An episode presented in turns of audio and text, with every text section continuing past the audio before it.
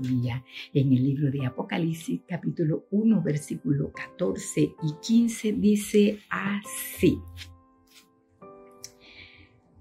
Su cabeza y sus cabellos eran blancos como lana, como nieve, y sus ojos como llamas de fuego.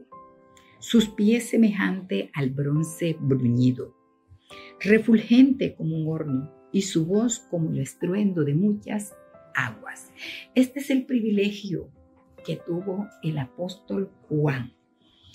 Parece que sus, sus enemigos, ¿verdad?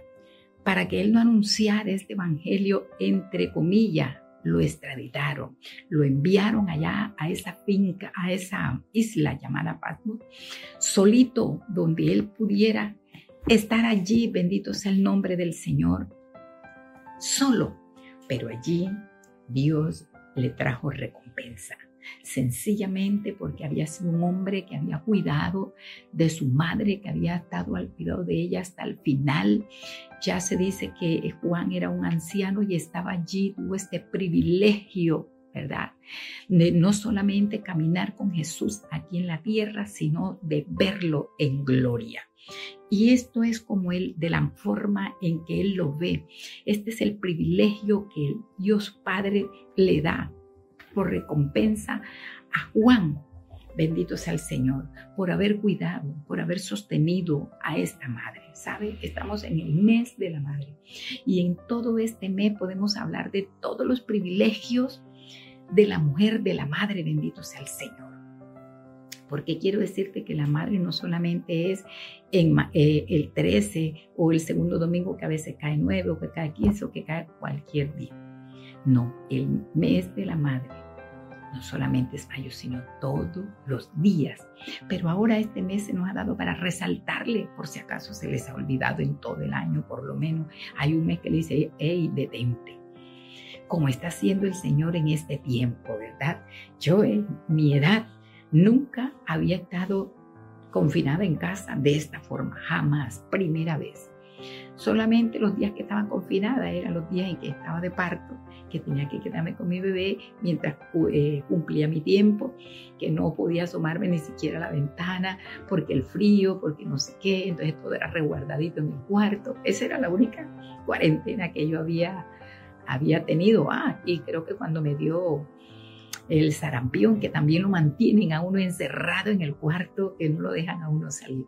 Pero algo como esto, vamos para tres meses, bendito Dios, nunca lo había vivido. Pero en todo este tiempo que he estado aquí encerrada, bueno, he tenido unos encuentros con el Señor maravillosos, hermosos. He tenido tiempo para estar más con mi familia, he tenido tiempo también para descansar un poco, porque cuando no es lo mismo cuando uno está en su casa que cuando uno está fuera de su casa, eso le toca salir, que vaya, que venga, que esto, que lo otro. No, pues en casa he aprendido muchas cosas. En este tiempo el Señor me ha traído a muchas cosas, a meditar en Él en tantas cosas, ¿verdad? Bueno, así le pasó al apóstol Juan. Lo llevaron allí pensando que le hacían un daño y fue lo mejor que le pudieron hacer. Allí tuvo esta revelación maravillosa de estar con su Señor, de ver su hermosura, bendito sea su nombre, de ver su cabeza. Dice que su cabeza, sus cabellos eran blancos como la blanca lana y como nieve, ¿verdad? poder ver esa cabellera del Señor tan blanca, tan hermosa, y sus ojos como llamas de fuego. Pues aquí no hemos visto a nadie con llama de fuego, pero él ahí sí tuvo la, el, por así decirlo, tuvo esa, esa oportunidad de verlo tal como él era, y sus pies semejante al bronce bruñido, refulgente como un horno, y su voz como el estruendo de muchas aguas. Es como suenan las aguas cuando viene esa cantidad de agua que arrasa con todo. Bueno, es una voz todavía más potente y lo semejan como la voz de muchas aguas. Es un privilegio cuidar de nuestra madre, porque cuando nosotros lo hacemos, el privilegio viene de arriba. Entonces las recompensas son mayores. Y esta mañana quiero que tú tengas también esas experiencias con el Señor. Ahora que estás allí en casa, aprovecha de estar con el Señor, de orar, de leer más su palabra, para que el Señor también revele a tu vida tantas cosas que Él quiere revelarte, pueda hablarte, puedas tú escuchar su voz. Hoy es el tiempo maravilloso. Hoy es buena mañana para ver su gloria. Te invito a que también puedas tener revelaciones. Que Dios te bendiga.